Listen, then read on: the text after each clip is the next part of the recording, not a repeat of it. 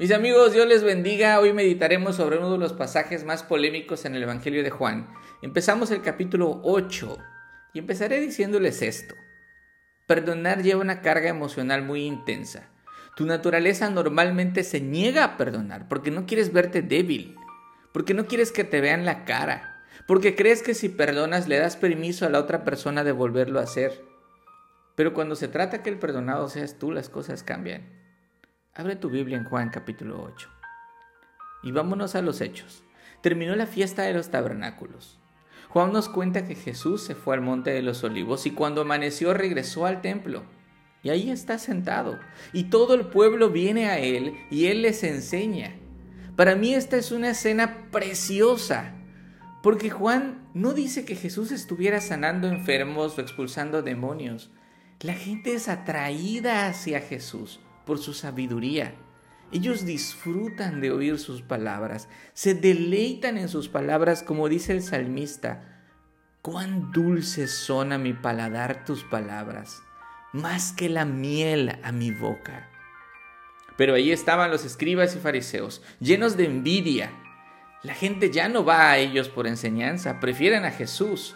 Así que les urge deshacerse de este blasfemo. Así que deciden actuar traen a una mujer sorprendida en adulterio y la ponen en medio, ahí en medio de la multitud. Mira que había mucha gente ahí y deciden poner a esta mujer en el centro de atención y le dicen, maestro. Escucha esta reverencia tan hipócrita, le llaman maestro y ni siquiera creen en él. Pero bueno, ellos le dicen, esta mujer ha sido sorprendida en el mismo acto del adulterio y la ley de Moisés nos ordena apedrear a esta clase de mujeres. ¿Tú pues qué dices? Versículos 4 y 5.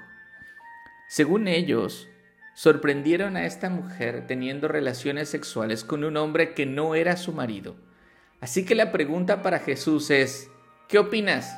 ¿La matamos como ordena la ley de Moisés? Aquí llama la atención algo. ¿Por qué les importaba tanto la opinión del Señor? Bueno, tienes que saber que el séptimo mandamiento prohíbe el adulterio.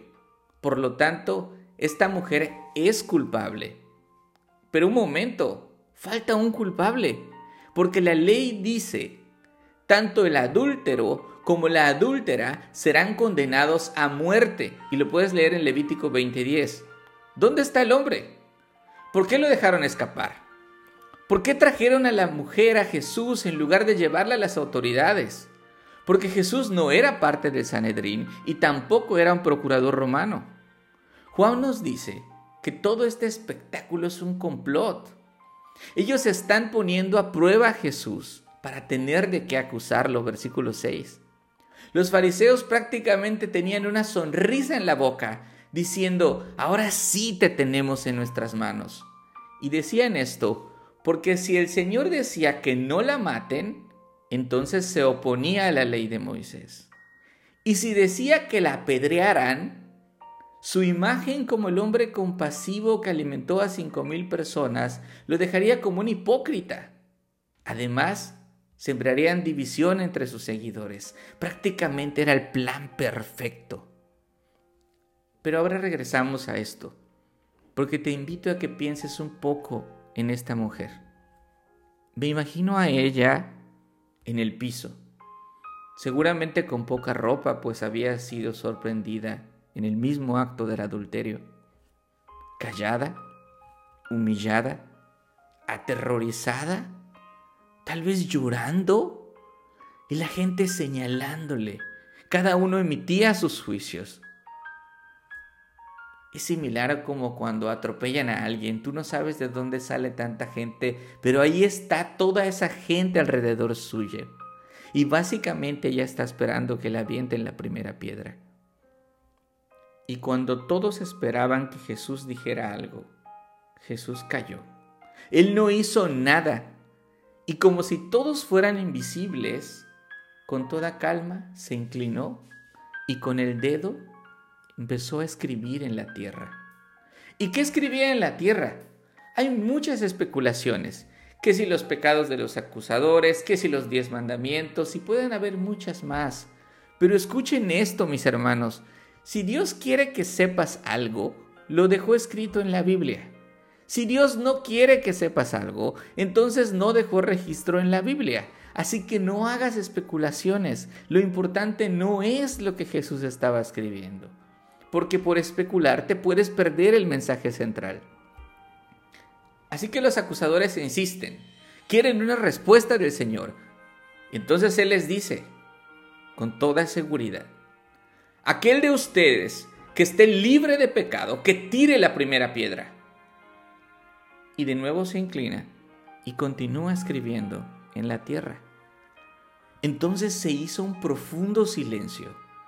Estaban sorprendidos de esa respuesta, no se la esperaban, esperaban que el Señor tomara una decisión, pero ahora la responsabilidad de juez la tienen ellos, porque el Señor no negó la ley de Moisés, ni que la mujer fuera culpable, no tomó el lugar del Sanedrín y tampoco de las autoridades romanas. Ahora ellos son los responsables de decidir qué hacer con esa mujer. Cada uno tiene una piedra en sus manos. Los más ancianos seguramente recordaban esta ley. Los primeros en ejecutar el castigo serán los testigos y después todo el pueblo. Lo puedes leer en Deuteronomio 17:7. Entonces ahora sí, ¿quién sorprendió a la mujer? ¿Quién fue, la, ¿Quién fue el testigo ocular? ¿Quién la vio? Que tire la primera piedra pero acusados por su conciencia, se retiraron uno a uno, comenzando por los de mayor edad. Su hipocresía y su mentira habían quedado en evidencia. Cuando todos se fueron, se puso Jesús de pie y le dijo a la mujer, ¿Dónde están ellos? Ninguno te ha condenado. Ninguno, Señor, respondió ella. Entonces Jesús le dijo, yo tampoco te condeno vete y desde ahora no peques más. Él conoce el corazón de todos los seres humanos y lo que pasó mientras ella estaba en el piso. El Señor es bueno con ella, le salvó la vida a pesar que no se lo merecía y no la condenó por su pecado, porque más tarde Él pagaría en la cruz en lugar de ella. Solo le pidió una cosa, abandona tu pecado, no peques más. Mis hermanos, ¿qué podemos aprender de este pasaje? Primero que Dios no te manda a ver los pecados de los otros, sino los tuyos. Esa es la primera clave para perdonar. Es muy fácil levantar el dedo y condenar al otro, pero no seas hipócrita. Analiza tu vida y mira cuánto le has fallado a Dios. No importa si crees o no en Dios, le has fallado a Dios. Por otra parte, mi amigo, aprende de la humildad de esta mujer. Ella no alegó, no gritó, no se defendió, sino que humilló su corazón y aceptó su culpa ahí en medio callada. Hazlo tú también. Y mira, no importa si eres el acusado o el, el acusador, de igual manera, el Señor te perdonará si te arrepientes. La buena noticia es que el perdón es gratis, pero no es barato. Le costó la vida al Hijo de Dios. Así que no desperdicies hoy la oportunidad de empezar una nueva vida.